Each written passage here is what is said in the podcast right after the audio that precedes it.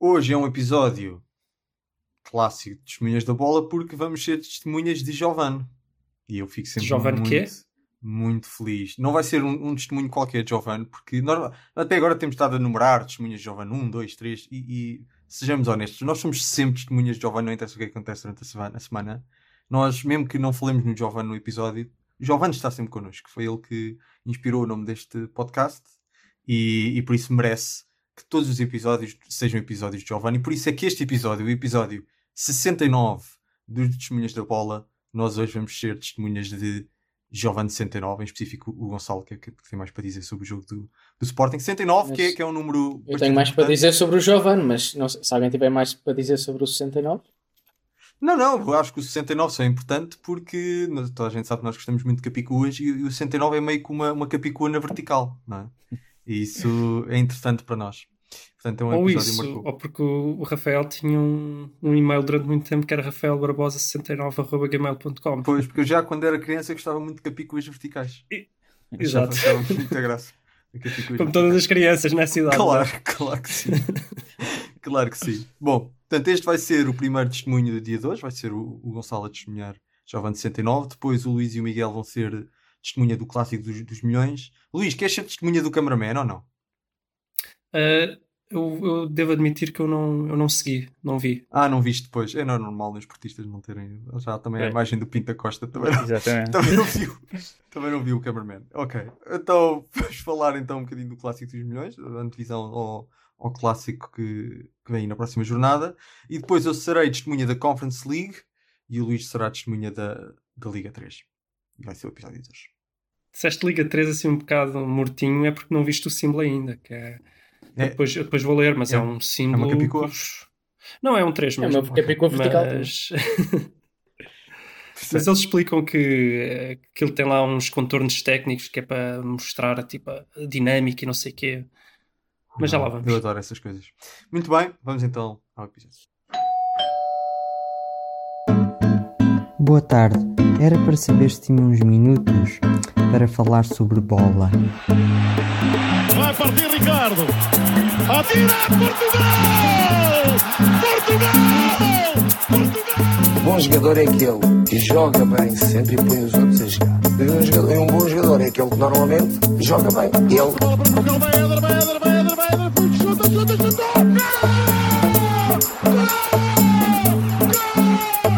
em condições normais vamos ser campeões. Em condições anormais também vamos ser campeões. Gonçalo, fala-nos então do jogo do Sporting com o Nacional. mais do mesmo. Eu, eu, devo ser o único Sportingista que não, que não, não fiquei contente com estas exibições. Eh, não foi tão má como outras, atenção, é preciso dizer. Tivemos, conseguimos criar algumas oportunidades, especialmente em balões, balões do Coates para a frente. Aqueles, grandes passos que o Coates é capaz de fazer. Aliás, um até deu depois o penalti que deu o segundo gol. Eu não vou falar da arbitragem. Não vou, Mas espera aí, desculpa Gonçalo, tenho que te interromper, mas é relevante uh, a exibição do Sporting neste momento? Isso é sequer relevante? É, porque os próximos jogos o resultado também. Não, já nem, já nem é só por isso. Já nem é só por isso. Eu já vou dizer porque é que é relevante. Mas eu primeiro queria só fazer um comentário sobre a arbitragem. Nacional. Tu disseste que não ias falar sobre arbitragem? Eu, eu, eu disse. Vocês, tu interrompeste, mas eu não vou falar sobre a arbitragem em relação aos penaltis por marcar e tal. Isso, isso pouco interessa. Porque já tem sido muito discutido nos últimos jogos por, em relação a várias equipas. Tem havido demasiados penaltis por assinalar para várias equipas e já nem faz sentido continuar a falar disso. Agora, em termos de, dos cartões amarelos, foi uma arbitragem um bocado fraca, bastante fraca até. Porque o Nacional fez cerca de 21 faltas, se não me engano, 20 faltas, 20 ou 21, não sei, na primeira parte. Tinha 16 a 17 faltas aos 31 minutos. E só, só nesse minuto 32 é que recebeu o primeiro amarelo. Ora, eu não quero saber se as faltas foram duras ou não. Tem que haver amarelos para, Faltas para uma sequência de falsa, faltas, não é? Ainda por cima havia um jogador, um, central, que chegou a fazer, eh, acho que fez 5 faltas na primeira parte e, não leva um amarelo. É incompreensível. E eu queria só aproveitar este momento a falar de Sporting para reivindicar mais uma vez que se os árbitros não são capazes de levar a contagem das faltas, tem que ser amarelos eh, por faltas, por um número de faltas definido, como no basquete e no. Ei, não sei. Está bem, eu sei que não Ei, sabes. Eu, Acho que é melhor não irmos por aí. Acho que não, Fica senão não- é, é um tema inteiro ao programa eu todo. sei, eu isto. não quero que vais para isso. É só- É o meu comentário. Eu acho que é para ontem. É para ontem o, o cronómetro no jogo e amarelos por número de faltas.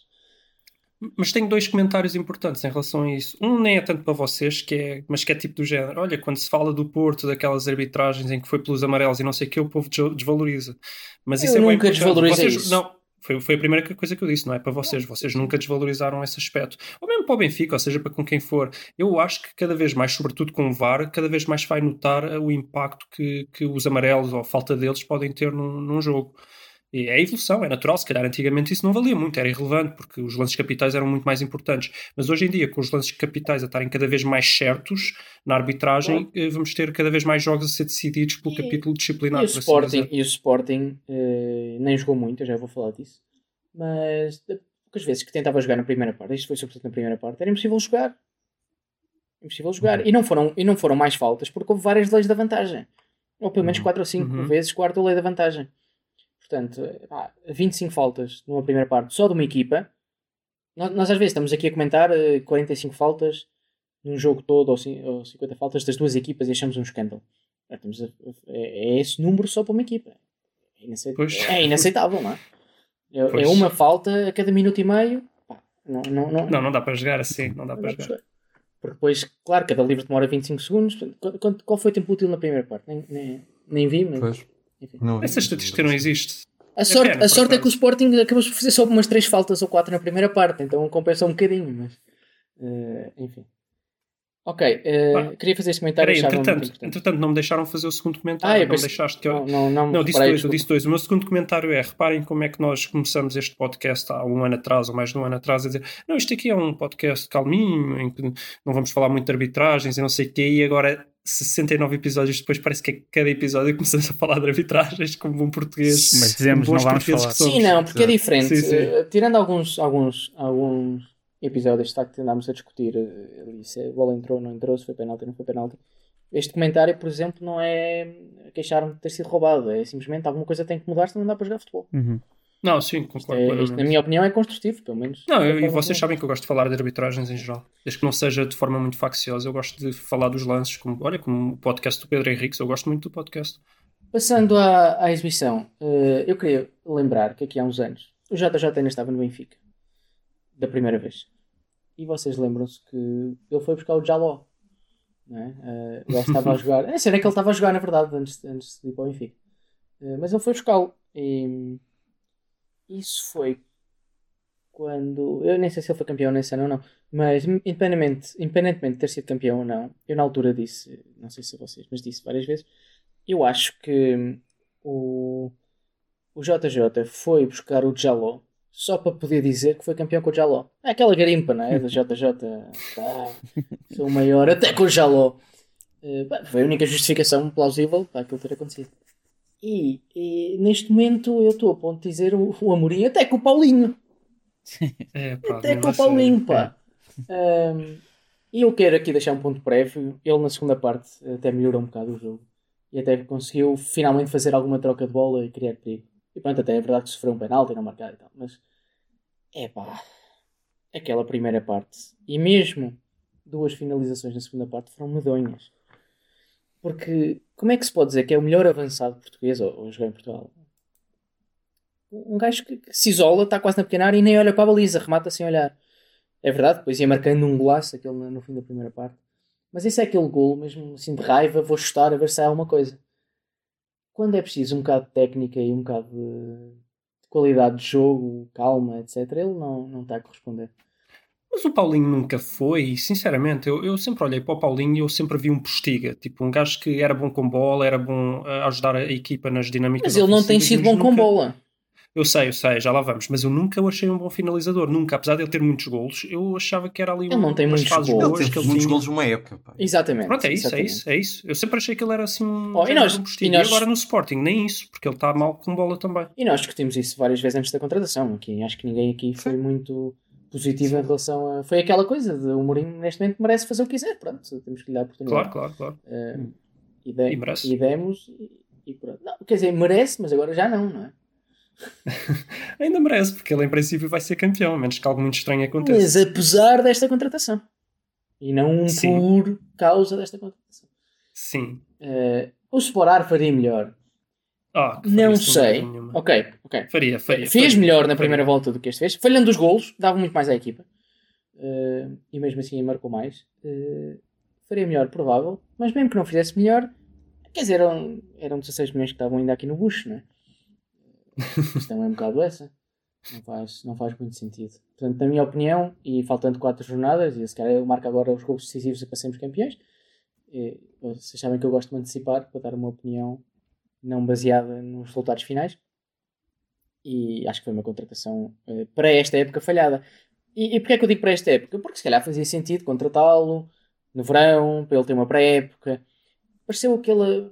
Não sei, eu, eu disse isso várias vezes. O Sporting precisava de um avançado, sim, mas não para substituir o que tinha. Hum. Precisava de concorrência.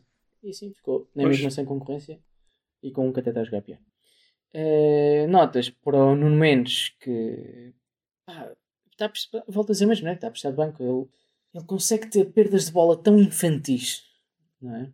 Tão infantis. Às vezes há, aquela, há aquelas piadas, não é? Ah, este gajo é mais velho, este gajo tem mais 5 anos. O Nuno Mendes às vezes parece que tem menos 5. Ou, ou então parece que tem 18, que é a idade dele, tão infantil que são as perdas de bola dele. É pá, não, às vezes parece mesmo de infantil. Eh, houve ali, o, não sei se vocês viram um passo para o pote, que ele está literalmente a 2 metros, passa para o Sim. pote, o pote devolve e ele devolve para o adversário. Sim. Foi, foi, foi lindo. Eh, pronto, mas ele, hum, ele intercala esses, ele intercala esses momentos eh, muito infantis, como eu digo, com depois faz algumas jogadas com bastante qualidade, não é? Passa ali por dois ou três e depois tem aqueles momentos em que está na linha lateral da área, tudo para centrar e fica à espera do, do defesa, um bocado a aqueles brasileiros que brincam na areia, não é?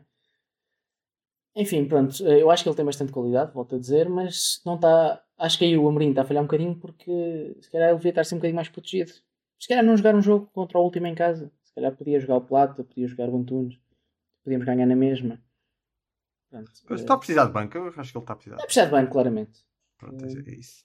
Queria Está a sentir destacar, um eh, bocadinho a pressão do final da época e tal, e está a precisar. Queria destacar uma exibição positiva, apesar de com um pouco de trabalho, mas do, do Max, que são as mais difíceis, não é? Aquela que não tem trabalho e depois, quando foi preciso, estava lá à altura, numa grande saída. Uhum. Eh, e pronto, o Porro também já está a precisar descansar. O Coates não, não foi tão exuberante, mas mesmo assim esteve bem. E por fim, vamos ao. Ah, queria também dizer que o Pote fez um dos melhores jogos, na minha opinião, que eu, que eu vi, apesar de não ter marcado. E vamos à, à chave, não é? A chave, a chave é o Giovanni À estrela.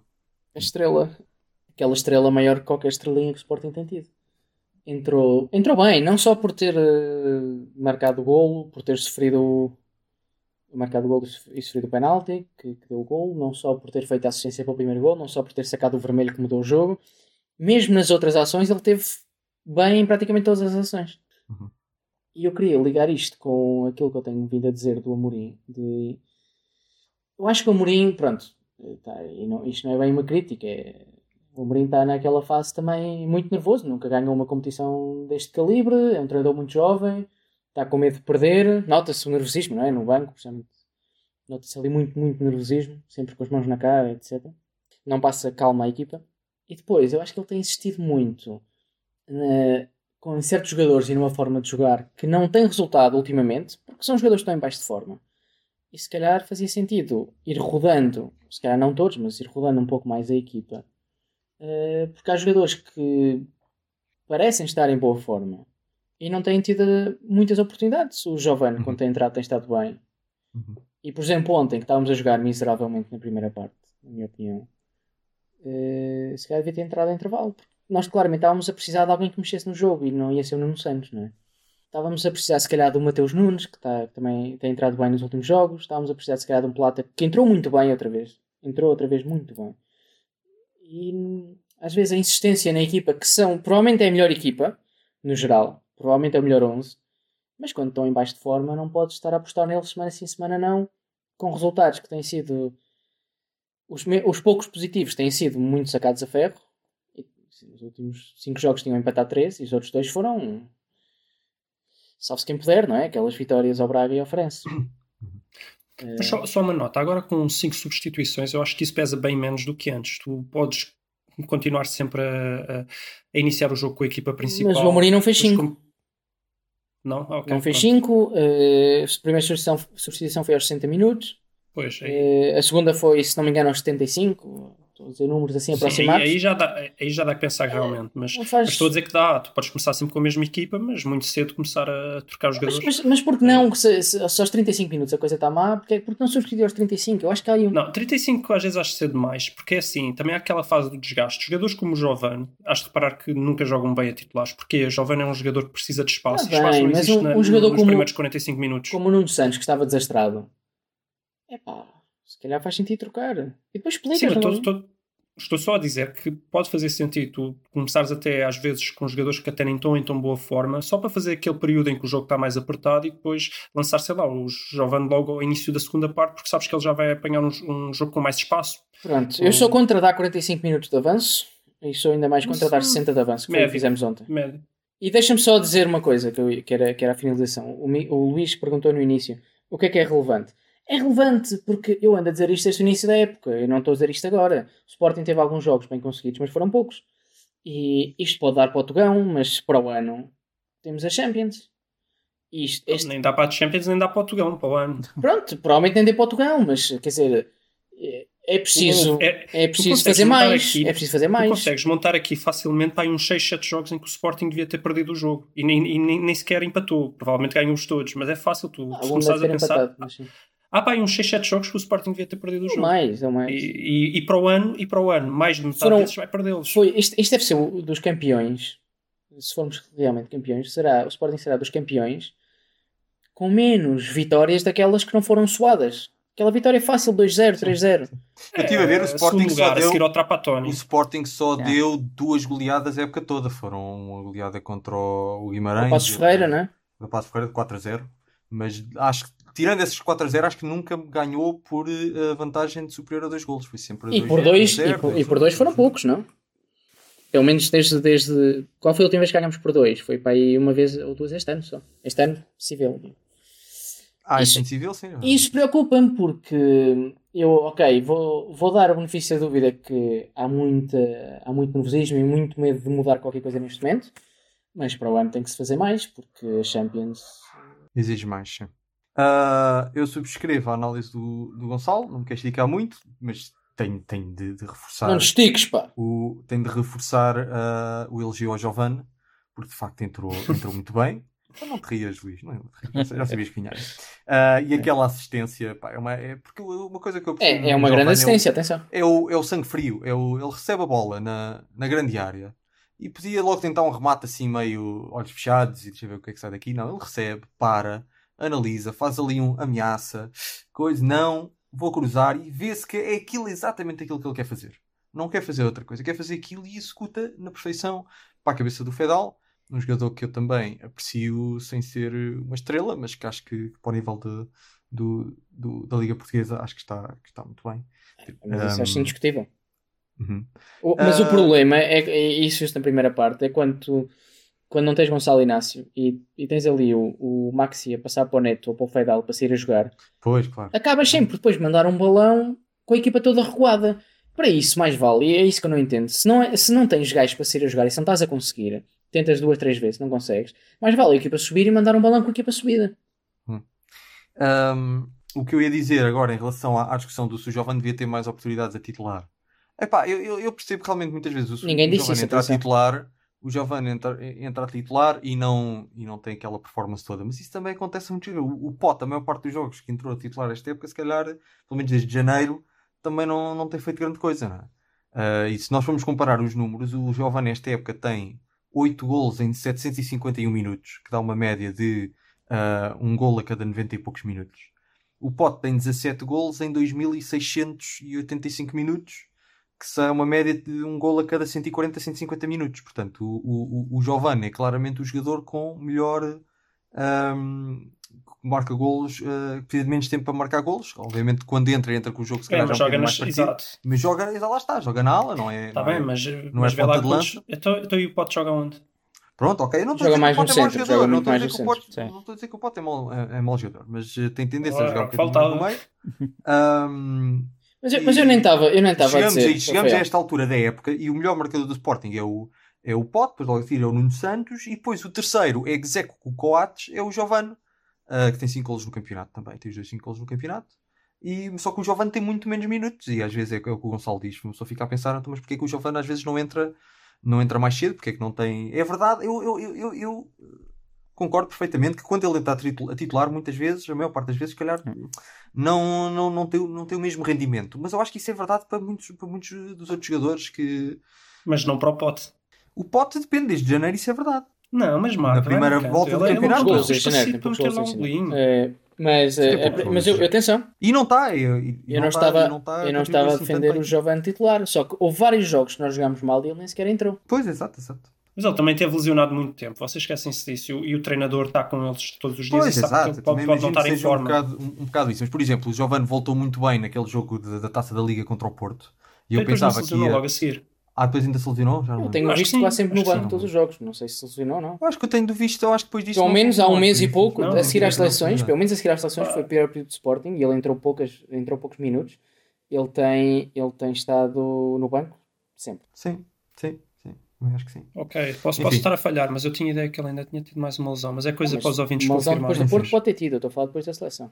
Foi dois meses depois. Né? Ok. Mas pronto, isto só para dizer que é um jogador que eu, que eu gosto de ver quando entra pela, pela, pela forma como joga e pela, pela qualidade técnica que tem, apesar de, de, às vezes, ahm, principalmente quando entra de início, não ter, não ter o mesmo rendimento, mas eh, continuo a gostar e continuo a dar muita alegria quando o Jovem ah, resolve um jogo. Então, oh, Rafael, e depois Sim. dessa, dessa declaração de amor, já tinhas feito uma popota aqui, a dizer Sim. que fazias sexo com ele. Sim. É caso para dizer que farias um 69 com o Giovanni? Pá, porque não?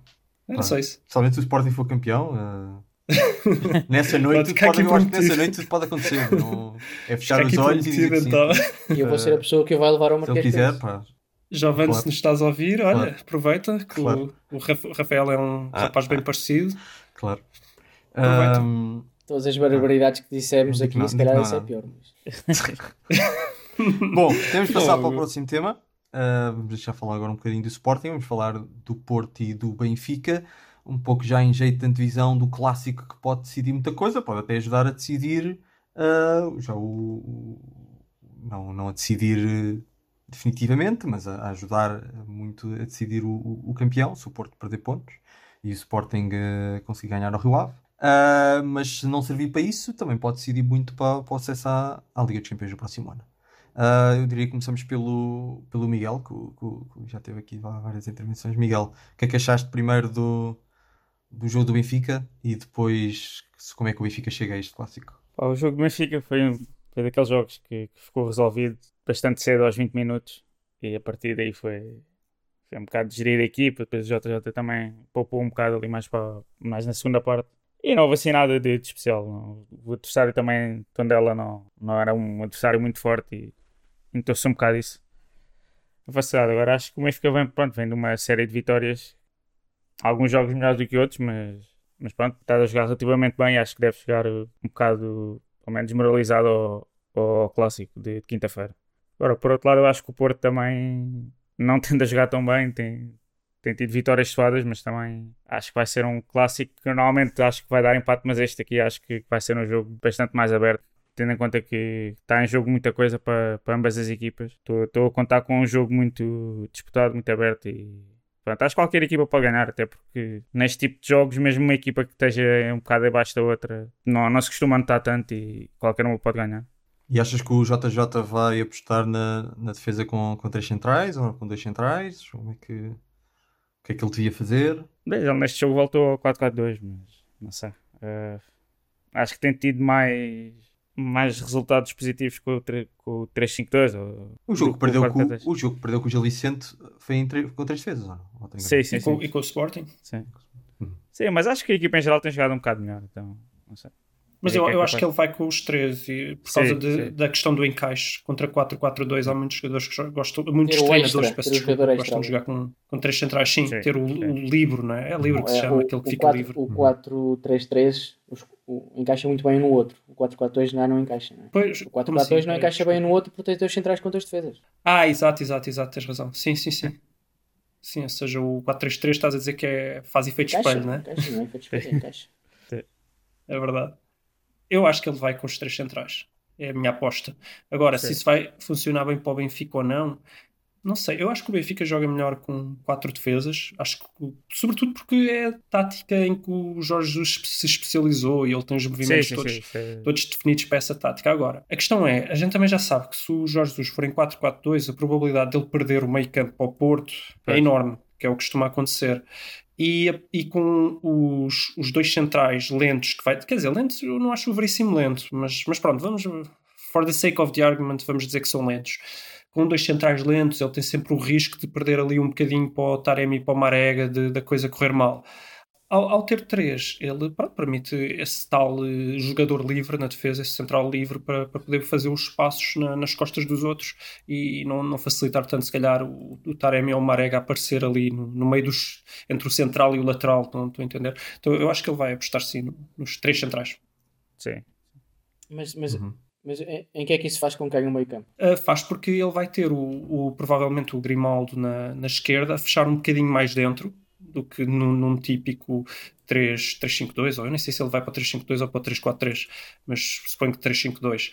Uh, bem, para já se for um, um, um 3-5-2, jogas logo com 3 no meio campo, certo?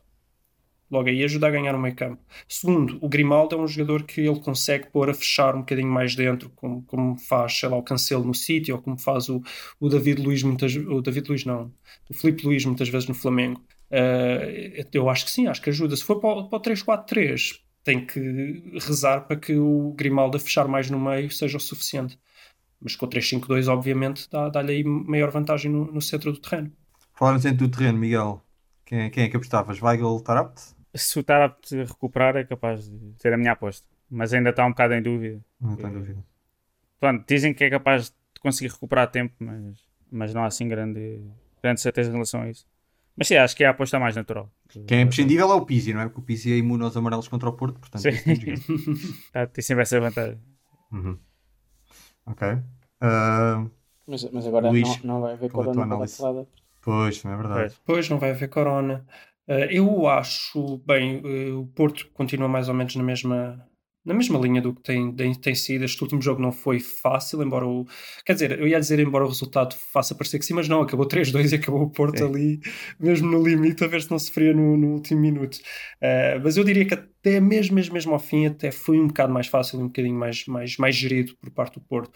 No entanto, eu tenho sempre este medo porque, quer queiram, quer não, eu associo o Benfica, isto nem é deste ano, é de há vários anos, e se calhar esse é que é o problema, eu associo o Benfica ao melhor ataque do campeonato sempre. Parece que aconteça o que acontecer, o Benfica é sempre a, a equipa mais balanceada para o, para o, para o ataque. Mas não é este ano. Não, não, este ano o melhor ataque é o Porto, mas estou a dizer em geral o espírito de equipa, estás a entender? Aquele Hum, espírito que passa pela equipa, o Porto associa uma equipa mais defensiva, o Benfica associa aquela Pois é, um bocado a imagem que ofensiva. ficas da equipa.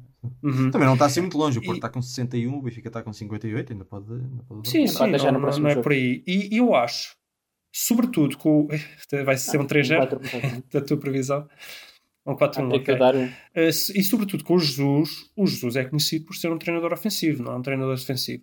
E eu tenho medo que uh, o Benfica possa jogar um bocadinho ao estilo de quase todos os jogos Benfica-Porto, que é recuar um bocadinho mais e dar um bocadinho mais a iniciativa ao Porto e tentar apostar no contra-ataque. E a defesa do Porto, como se tem visto, é um desastre, sobretudo precisamente a jogar nessa linha de estar mais com bola e ter que dar o, o- o, uh, o contra-ataque à outra equipa e tenho muito, muito medo porque esta defesa do Porto é um desastre. A gente está a falar desde o início do ano que ah, não, há de desaparecer porque o Porto parece que sofre gol na, na primeira jogada realmente perigosa da outra equipa. É. Mas É, es- especifica a gente.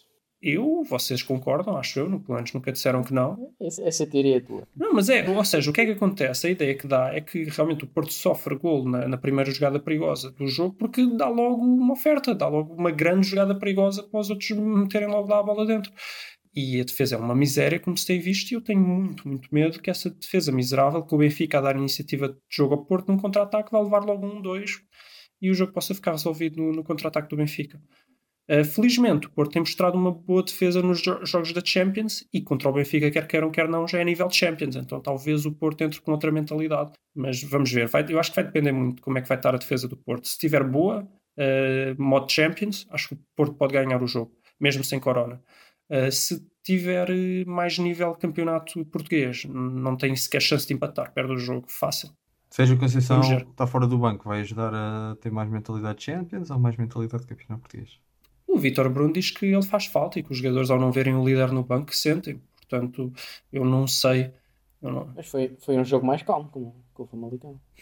Ah, Mas até até ao fim, né? até, até deixar de ser.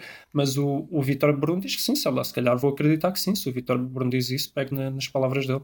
E talvez, talvez possam sentir um bocadinho menos a garra do, do, do Sérgio Conceição. Pois eu vou ser uh, benfiquista, ferrenho, nesse dia. Uh, Sabes que podes ir só pelo empate, é indiferente ou não? É praticamente indiferente ao Sporting. Oh. Faça festa com o Eu empate. faço a festa com o empate. Não, mas eu, eu, eu aí, pronto, o Gonçalo diz que não, não quer saber. Se o, Sporting, se o Sporting tivesse vantagem no confronto direto, não era igual. Não tendo, é igual. Pois, não querem combinar aqui um empate e fazemos todos a festa e o Miguel que se lixe? Não, eu, eu, Epá, quer dizer, eu dizer, eu mandar aquela piada, ai Nossa Senhora, agora fazer aqui o caldo de caos, está tudo bem. Eu volto a dizer, já disse no episódio passado e volto a reiterar, eu preferia o Benfica em segundo do que o Porto em segundo, só porque eu não. Para já, ponto 1, um, eu acho que o Benfica com os milhões da Champions não faz, não faz tanto como o Porto. Uh, e ponto 2, o Gasta ponto- no Darwin o outra vez? O Porto, ainda à pré-eliminatória da, da Champions, tem mais probabilidade de chegar à Champions do que o Benfica. Portanto, para o futebol português também é melhor. Portanto, quer por uma razão, quer por outra, eu, eu preferia ver o Benfica em segundo e o Porto em terceiro. Mas, enfim. é- Isto também excluindo o facto de o Porto perder torna ainda mais certo a vitória do Sporting no, no campeonato. Eh, ligeiramente, mas pronto, há de ser- vai ser mais um pontito. É só o que eu tenho a dizer. Torna? Torna, acho que sim. Acho que permitiria mais um empate ao Sporting, não é? Sim. Se o Sport perdesse, o Sporting podia perder. Não, não podia perder dois jogos e empatar um. Se o Porto empatar, exato, o Sporting só podia perder dois e tinha que ganhar os outros dois, não é? Uhum. Acho que sim. Pois, ok. Passamos aos próximos temas? Sim. Ok. Sim, sim. Vamos então falar de um tema que eu quero falar há muito tempo, mas que o Gonçalo não deixa. Ahm, e que é um tema que eu tenho, eu tenho ideia. Falar de competições da, para a União de Leiria. eu tenho, Falar da eu tenho, tenho a ideia que é um, um, é um tema que muita gente não está ciente. Ainda ontem falei com, com um amigo meu que não estava ciente de que, é que esta, esta competição Ah, ia, tens amigos ignorantes. não ia pá. haver. Começar pelo E Gonçalo. é, e é vamos falar da Conference League. E, portanto, temos de explicar o que é, que é a Conference League. A Conference League é uma, é uma competição europeia que vai surgir no próximo ano já. Ah, e, portanto, os clubes portugueses que, que- que acabarem em, neste caso, acho que é em quinto e sexto lugar, vão poder aceder a esta Conference League, que vai mudar um bocadinho a landscape do, do- do- das competições europeias, porque também tem influências na, na, na Liga Europa, no formato da, da Liga Europa, especialmente. E então, como é que, o, que é que vai ser esta reformulação assim explicada ah, o mais rápido que eu consiga? Então, a partir de agora, vai, vai haver a Champions, como havia, a, a- Liga Europa, cuja maior mudança é que agora a Liga Europa deixa de ser uma competição com 40 e tal clubes, portanto, com aqueles 12 grupos de 4, e vai passar a ter 32, tal como a, como a, como a Champions League, vai ter 8 grupos de 4. Ah, e vai então haver abaixo da, da Europa League esta Conference League, também com 32 equipas, 8, 8 grupos de 4. Ahm, tal como disse, portanto, em Portugal, quem o vence, os dois primeiros irão à, à Champions, o terceiro irá lá para a eliminatória da Champions. O vencedor da taça ah, irá à, à, à Europa League. Ah, e aí continua a mesma coisa, portanto, se o Benfica ganhar, sendo que já vai à Champions ou à pré-eliminatória, irá o, o outro finalista. E depois o ah, quarto e quinto iriam à Conference League, esta tal Conference League. Se for o Braga e se o Braga for à Liga Europa, porque é o finalista, então em vez de ser o quarto e quinto, passa a ser o, o quinto e sexto. Ahm, nos, na- nas, nas Big Four, portanto, Espanha, Itália, ah, Inglaterra e Alemanha, os quatro primeiros vão à, vão à Champions, como, como, como sempre. Quinto e sexto vão à Liga Europa e o sétimo vai a esta Conference League. Quem vai entrar também muito nesta Conference League são aqueles países que ficam em terceiro, quarto em ligas inferiores, como a da República Checa, ou da Suíça, ou da Irlanda, ou assim. Portanto, os países que, que podemos esperar ter na, na, na Liga Europa, olhando para as classificações neste momento, e supondo que acabava já, podíamos ter equipas tipo Sparta de Praga e o Slo- Slovaco, da República Checa. Sparta Praga ainda... Liga Europa. Na Liga, não, a Conference League, desculpa. Conference League, ok. Conference League. Uh, Sparta Praga e Eslovaco da República Checa, um Basileia e um Servette da Suíça, portanto equipas que nós até já Mas bem ouvimos falar, nós até já ouvimos falar e com outras que quem são estes tipos. Uh, portanto, estes são equipas que ficam lá está terceiro ou quarto nestas ligas inferiores, mas também depois com equipas como Everton, como Vila Real, como Roma, como Marselha, e do Uhum. nosso campeonato Passos de Ferreira. Portanto, apesar de serem, portanto, apesar de serem equipas eh, menos interessantes ao nível europeu, pronto, ainda temos lá um Everton, ainda temos lá Roma, ainda temos lá potencialmente Marseille. Então, mas explica-me Um, explica uma coisa. Sim. Essa questão da taça é porque Portugal escolheu oferecer o, o lugar Ah, ao não vencedor da taça ou os outros países estão a fazê-lo também? É que disseste que a Inglaterra não, certo? Não, a Inglaterra Inglaterra não é, Inglaterra não é. Portanto, quem, o, o vencedor da taça vai, dos países grandes, vai à Europa League, mas os vencedores das taças dos, dos, dos, dos, eh, Big Four? Fora de- de- das. Portanto, em Portugal vai à Liga Europa e mesmo nos- no- nas Big Four vai à Liga Europa, mas os vencedores da taça de Suíças e Repúblicas Checas e Irlandas e etc., esses vão à Uhum. Conference League. Portanto, eu A inicialmente. Conference, ok. Portanto, eu inicialmente pensava que a Euro- Europa League estava a virar uma espécie de uma taça das taças. Taça das taças. Pois, mas afinal parece que não, está dividido. Vencedor da taça de. Olha, posso só, posso só dizer que pelo que eu estou a ler, tu tá... Estou enganado? Então. Porque nas Big Four, aquilo que eu estou a ler, mas lá está, é que vai, o sexto vai à Conference League, o sétimo não vai a lado nenhum, e o- vai o da taça. Mas lá está, eh, vai o da taça à Europa League, mas isso tem em Espanha. Se calhar tem a ver com o que estás a dizer que a Inglaterra, como não vai da Pois, taça, vai exatamente. para o Acho que, acho que tem a ver com isso. Acho Pronto, a mas é- se- seja como for, só para ficar claro, não existe esta coisa da taça das taças. Ou seja, quem ganha as taças nos países não vai necessariamente a uma ou outra. Pois, vencedores da taça Depende dos é países país- maiores, dos países Ok. mais importantes vão à Europa League, vencedores da taça do, de países mais pequenos Mais vão, à, vão à Conference League. Ok. Ah, e depois a ideia é que, já entrando na, na- no formato das competições em si, a ideia é fazer um efeito de cascata, que é uma coisa que já acontecia com, a Champions e a Europa League, agora vai acontecer também da Europa League para a Conference League. Ou seja, ah, os terceiros da Champions, que antes, antes entravam diretamente nos 32 avos de final da, da Europa League, um, a partir do próximo ano, o que vai acontecer é que esses terceiros classificados vão fazer uns playoffs com os segundos classificados da Europa League para e depois jogam entre si e depois os vencedores vão aos 16 avos de final da Europa League. Portanto, deixa de haver aqueles 32 avos de final ali no, ali no final de Uhum. janeiro ou início de fevereiro, ou que era aquilo. Um, deixa de haver esses 32 avos, há só 16 avos, mas antes dos 16 avos há então esse playoff entre os terceiros da Champions e os segundos da Liga Europa. E a mesma coisa acontece um nível abaixo, os que fiquem em terceiros na- no grupo da Liga Europa vão fazer um playoff com os segundos da Conference que ficaram em segundo no grupo da Conference League para discutir o acesso aos 16 avos de final da Conference League. Este é basicamente o- o, Eu tenho que, eu tenho que interromper e dizer que acho mal, numa altura de, que se queixam tanto que as competições europeias estão desatualizadas, que estejam a trabalhar ainda em Waterfall quando está toda a gente a mudar para Agile. Claramente mal. Ok. Eu não entendi Também a não, piada. é, uma, é uma piada de vou- consultor. acho que vou meter outra vez os grilinhos a seguir. Isto é uma piada de consultor, Ah, provavelmente. pá, o Miguel deve ter apanhado. Bom, Ah, eu não apanhei bem, mas é porque há aí um bocado de ruído. não percebi o que é que disseste. Eu acho que o ruído, o ruído era o Gonçalo a falar. Bom, ah, portanto, no final disto tudo, mesmo com as equipas que caem para a Conference League da Liga Europa, ah, e mesmo já começando equipas como Everton, Roma, Marselha lá, pá, no final até pode ser que o, umas meias finais desta Conference League até tenham equipas bastante interessantes. Eh, eu acho que é por isso que se calhar a, a, a UEFA a UEFA optou por esta, por esta nova competição, este novo formato.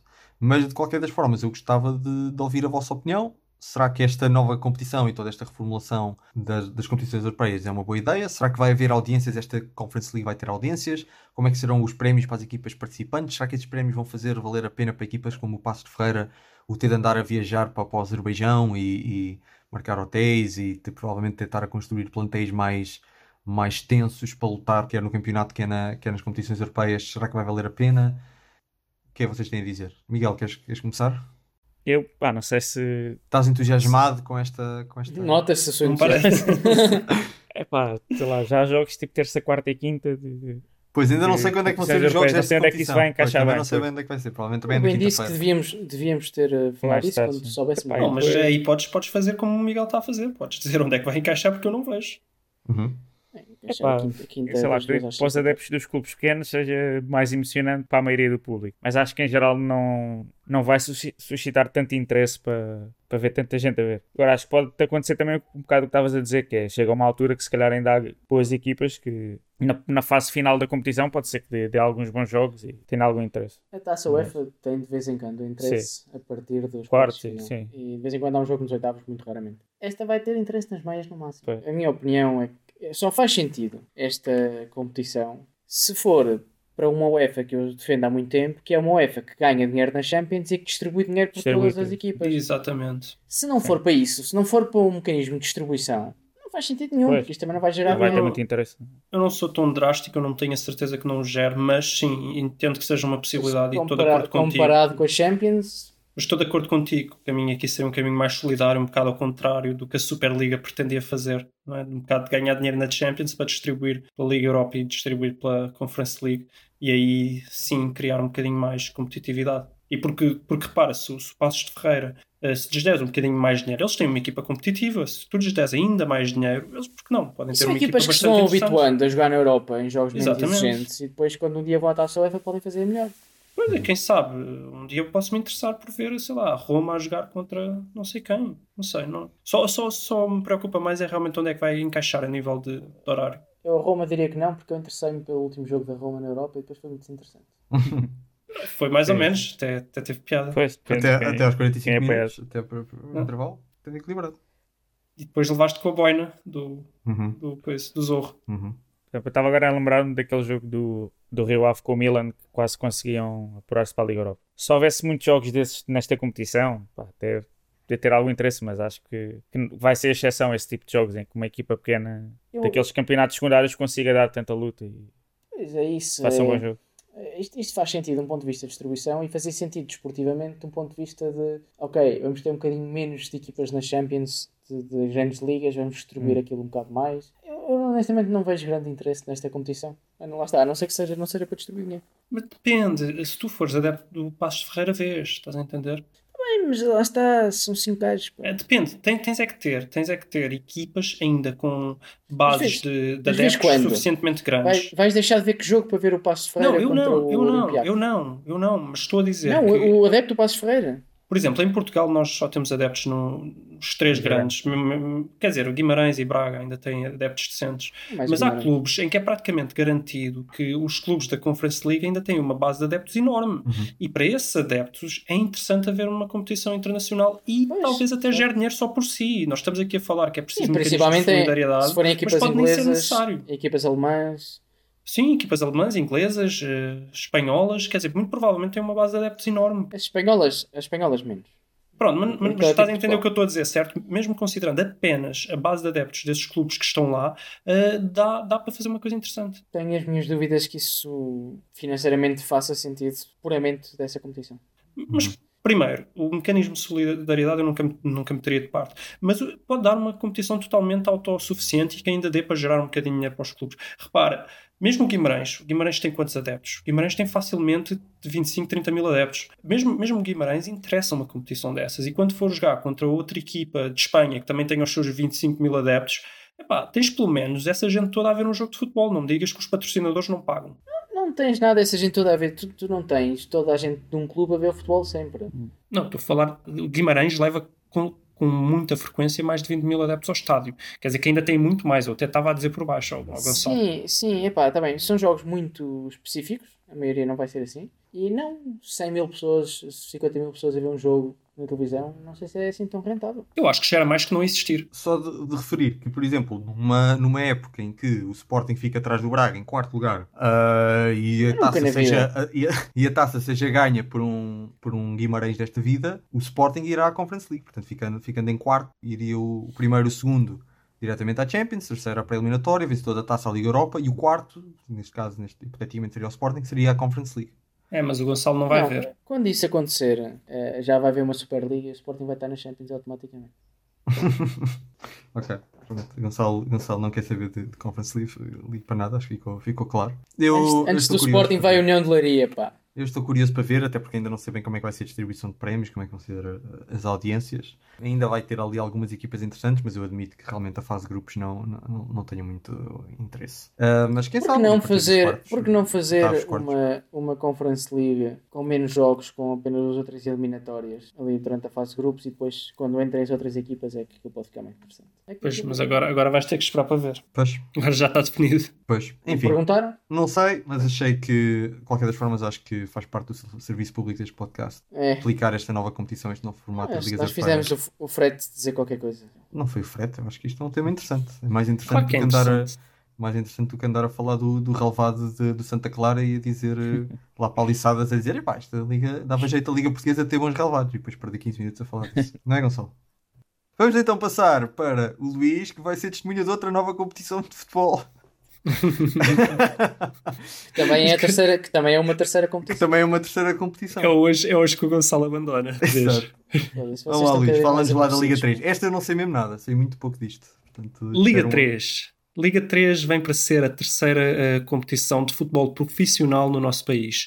E deixem-me desde já ler aqui uma coisa que eu acho que não podemos passar sem ler isto, que é em relação à identidade da Liga 3, Nuno Moura refere que a imagem gráfica pretende enfatizar o puro futebol e a pluralidade em termos desportivos e sociais. O número 3, desenhado com formas eletrizantes, traduz uma combinação pura de arte e ciência, onde o tradicional e a modernidade se fundem para cor- corresponder ao ADN desta nova e única competição. E depois disto, quem não quer ver a Liga 3? Eu estou a ouvir o 3 da Liga 3 e é, Pois. é eletrizante. É eletrizante, É não é? Que- Já estou a tremer. Pá, eu quando vi fiquei mesmo. Estarrecido. Uau. Estarrecido. Onde é que está isso, pá? não consigo encontrar, pá. Está Fala- tá no nosso, nosso fecheiro, não sei Está como lá no, explicar no, melhor. No link. Ah, é que eu nunca vou. Continua, Luís. E pronto. Ele demora tempo, mas depois eventualmente apanha. que é esta Liga, Liga 3, para além de uma eletrizante competição de futebol, eh, é como eu disse, eh, vai ser Ah, a parece a terceira. nós. Parece a nós, pois é, nem tinha reparado. Será que tem o patrocínio da nós? Eu só preciso olhar um segundo e reparem mais coisas. É verdade. Mas pronto, vai ser a terceira competição de futebol e vai funcionar da seguinte maneira: este ano está a ser jogado, para quem não saiba, a promoção ou despromoção para esta Liga 3. Funciona assim: no Campeonato de Portugal, que tem oito grupos, o primeiro classificado de cada grupo vai disputar a subida à Liga 2, como já acontecia. Uh, quem conseguir subir à Liga 2, que vão ser, se não me engano, dois, né? descem dois e sobem dois, esses ficam na Liga 2. Os restantes ficam automaticamente para a Liga 3, que são seis, portanto, oito primeiros lugares, dois sobem, ficam seis. Descem também dois da, da, da Liga 2, portanto, 6 e 2, 8. Depois o que é que acontece mais? Quem ficou entre o segundo e o quinto classificado de cada grupo do Campeonato de Portugal vai disputar mais uma sériezinha com grupos de 4 e não sei até onde é que aquilo vai, acho que é só grupos de 4. E os dois primeiros classificados de cada grupo uh, ficam então também nesta, nesta Liga 3. Portanto, vamos ter 8 grupos de 4, ficam 2, dá 16, 16 mais os. Quantos é que tinham sido que eu já tinha contado? Mais 8, uh, dão então 24 equipas. Vai ser uma liga profissional e nacional, não é como o Campeonato de Portugal, que é de grupos regionais, uh, de Portugal. E, e vai ser isto. Em 2022, 2023, continuam a ser 24 equipas. Não sei exatamente quantas é que sobem, quanto é que descem, mas suponho que subam duas e não sei quantas descem, uh, e mais tarde, em 2023, 2024, então aí sim passam a ser 20 equipas e pronto, ficamos com uma liga de 20 equipas. O objetivo desta liga, uh, segundo o que dizem no, no, na, na, no site da Federação, é ter três pilares, é o que eles dizem de uh, promover o espaço para o desenvolvimento de jovens, jovens jogadores, é preparar as, as, as equipas para subir à segunda liga, o que é um bocado redundante, porque no fundo é isso que as divisões fazem por si. Não, e... não, não, não, não, não tinhas uma Liga 3. Pois, mas tinhas um campeonato de Portugal, mas ok. E depois é promover o equilíbrio financeiro dos clubes. Portanto, isto é importante porque isto vai ser, primeiro, vai ser uma liga profissional, o que significa que tem um salário mínimo, que é o salário mínimo nacional, está tabulado pelo salário mínimo nacional. Nenhum jogador poderá ser pago abaixo do, do salário mínimo, quer dizer que já não é amadora. Não é? Já não é amador, é mesmo uma liga profissional. Depois uh, vai ter muito escrutínio do, do, ponto de vista financeiro, duas vezes por ano. Os clubes têm que confirmar que não têm qualquer dívidas para com qualquer jogador, uh, e não sei mais, mas sei que pelo menos os jogadores eles têm que provar que não têm qualquer dívidas. E isso também é importante. Há também a questão dos treinadores que vão ter que ter o grau 3 ou o grau 2 caso transitem, mas pronto, isso é aquela palhaçada do costume. Já toda a gente que nos ouve sabe que nós não gostamos muito disto. Mas ok. E também tem mais questões financeiras, em que os clubes são obrigados a identificar os detentores de, de, das participações de capital social do clube. Epá, isto muito provavelmente porque havia muitos clubes no, no Campeonato de Portugal que tinham participações de acionistas chineses e de, de, asiáticos em geral, e depois aquilo nunca se sabia muito bem de onde é que vinha, nem como é que era, e parecia, cheirava sempre muito um bocado a corrupção. Então me parece que vai ser uma liga bastante uh, transparente do ponto de vista financeiro. Agora, a pergunta é para que é que ela serve, e acho que é, é isto que nós vamos tentar responder. Faz sentido ter uma terceira liga? Quando dizes, quando dizes isso de mais transparente, é igual à primeira e à segunda? Pois não sei. Parece-me simplesmente uma liga igual à primeira e à segunda. Ou, ou É, primeira é muito parecida. transparência. É muito parecida, mas é uma liga da Federação, para todos os efeitos. Chama-se Liga 3, mas eu tenho quase certeza que a segunda, a segunda e a primeira são da Liga, certo? E esta Liga 3 vai ser da Federação. Então pode ter algumas diferenças sim. Eu não sei se o escrutínio financeiro é tão grande na segunda Liga, por exemplo. Mas é uma, é mal, uma coisa então. para se ver. Pois, está bem. Mas, mas é uma coisa para se ver. E eu sei que os, campe- os campeonatos de Portugal tinham problemas de falta de transferência, eh, transpar- transparência financeira, bastantes. Isso eu sei, sei que era um problema a resolver. Agora, a pergunta é: acham que faltava uma terceira liga profissional em Portugal? Acham que as Eu equipas têm dinheiro para andar em viagens e, não- e por aí fora? Acham que isto vai realmente trazer algum acréscimo do nível competitivo? Porque sim, o Campeonato de Portugal tinha boas equipas, mas também tinha umas equipas mais duvidosas. E aqui na Liga 3 vão estar as melhores do campeonato, do antigo Campeonato de Portugal. O que é que vocês têm a dizer sobre isto? Vai, vai em linha com a Superliga e neste momento não há dinheiro, mas se tudo correr bem, o Florentino depois manda para cá uma- umas massas, já há dinheiro para, para ter esta liga. Mas achas, achas que ela não é sustentável? Eu acho que as duas primeiras ligas não são sustentáveis, quase. Mas isso é tu vais pôr uma terceira. Pronto, tudo bem. Eu acho que há clubes a mais em Portugal. Metade deles não- claramente não são sustentáveis. Muitos, muitos clubes desses que andam na primeira e na segunda, tipo Moreira de, de Cónigo, eh, de coisas assim, dependem, não são sustentáveis por si, dependem de. Pá, há empresários que gostam de ter lá dinheiro por ter o clube da terra. Isto não é sustentabilidade. Sim, Uh, esse é malta perde dinheiro, só, só está ali porque gosta de ter um clube. Pronto. O Beira-Mar começou a ir por aí abaixo porque não há ligação entre a cidade e o Beira-Mar em termos de empresariais, porque a maior parte do pessoal que vai para Aveiro, uh, as grandes empresas não são de lá. Em Braga, por exemplo, há muito mais, por isso é que há muito mais investimento. Agora, sustentável não é. A primeira liga já não é, quanto mais a segunda e agora uma terceira. Olhem lá, uma dúvida que eu tenho. Porquê é que existia a Liga B, terminaram a Liga B e agora criaram novamente esta terceira Liga, que é uma espécie de Liga B? Acho que a única diferença é que a Liga B não era nacional, pois não. Acho que estava dividida em dois grupos Acho que e sim. acho que é- vai ser 100% nacional. Não sei bem. Sim, a Liga B tinha três regiões. Ou isso. Qual é, a- qual é que será a lógica por trás de acabar com essa e agora criar outra? Pois, cheirou, cheirou dinheiro a alguém, não sei bem a quem. Porque eu não vejo muito dinheiro nisto. Mas... Não, a ideia, o que eles dizem é que grande, vá, a grande Rafael teoria. Tá, o Rafael a falar disto está com o entusiasmo que eu estava a falar com Sim, a Exato. falar da. Exato. Eu agora sou, sou o Gonçalo. Porquê é que é ver isto? Ninguém quer ver isto. Pois, mas o, o que eles dizem, calma, aí já lá vamos, mas o que eles dizem é que eh, eles Porra, querem. o Luís vai ver tudo. Eu vou ver. Não vê um PSG já, já Bayern, mas depois vai ver tudo isto. Já lá vamos, já lá vamos. Mas e- eles dizem que é um bocado um palco para os jovens jogadores, para promover o jogador jovem. Eu, eu dá-me muita ideia que isto é um palco para as eh, equipas B dos já- clubes que não se conseguem havia, aguentar. já havia a Liga Revelação para os jogadores jovens. É, mas a Liga Relação os clubes não gostam muito, ó Gonçalo. Nem, nem, o? Sporting gosta. Eu acho que os clubes gostam mais de ligas profissionais, sim. Ligas altamente competitivas em que possam ter a sua equipa B, mas de preferência uma liga não suficientemente competitiva ao ponto de terem de estar a investir. Não, a liga. A segunda liga não é altamente competitiva para uma equipa como o Porto B ou o Benfica B ou o Sporting B. Estás A a brincar segunda é a terceira, não vai ser. Achas que não? Tenho as minhas dúvidas. Não, está bem. Não sei. Houve, o, o, o Sporting B este ano não está a concorrer para, para ir para a segunda liga, ficou atrás do Estrela da Amadora. Ou seja, se ficar nesta terceira liga intermédia, vai, Os vai bons ter. jogadores do Sporting B foram todos para A. Por isso é que estamos ali. Claro, mas isso acontece. Mas, por exemplo, o Porto, o Porto, que teve, está tá praticamente para descer divisão na segunda liga, tem estado a mandar os jogadores da equipa A para, para aguentar aquilo e de vez em quando fazem investimentos ainda de algum dinheiro para meter lá os jogadores para se aguentarem na segunda liga. Não é fácil. E aqui talvez seja um, um, um- ponto intermédio em que talvez só com os jovens tu consigas aguentar a equipa lá. Estás-me a entender? Porque não consegues só com os jovens aguentar a tua equipa Pronto. na, na Portanto, segunda menos, liga. com- menos competitivo, portanto melhor. Ok. É pá, ligeiramente menos competitivo, mas ainda assim um campeonato profissional Aquilo em que, que eu todos os defendo- jogadores que lá estão são bons. Aquilo que eu defendo por estas ligas todas, eh, e já defendi isso há muito tempo, tem que subir mais equipas e descer, menos, e, e descer mais equipas. Acho que tem que haver mais rotação. Du- duas, como foi durante muito tempo, ou três equipas, parece-me pouco. Eu- isso eu também concordo. Dava mais emoção à coisa. isso é. Ou no mínimo, por exemplo, quatro equipas diretas e mais duas que andam ali nos Playoffs, sim. playoffs. Ou três mais três. Uma coisa assim, pá. Sim. Mas agora, vocês estavam a falar do interesse desta liga, mas vocês não, não sei se já se aperceberam que vai ser uma liga que com. Vamos torcer para que o Porto B deixe a divisão. Eu sei, eu sou portista e até é feio dizer isto, mas eu estou a torcer para que o Porto B deixe a divisão, porque se isso acontecer, vamos ter na mesma liga Sporting B, Porto B e Canelas 2010. Eu acho que seria interessante. Nem que fosse para o macaco cumprir um sonho que era jogar contra o Porto. Depois não sei se isso é, se é boa razão para, para fazer Eu não sei se é, nova liga. bo- se é a definição de interessante. De facto, neste programa está tá, tá algo estranho. Não sei.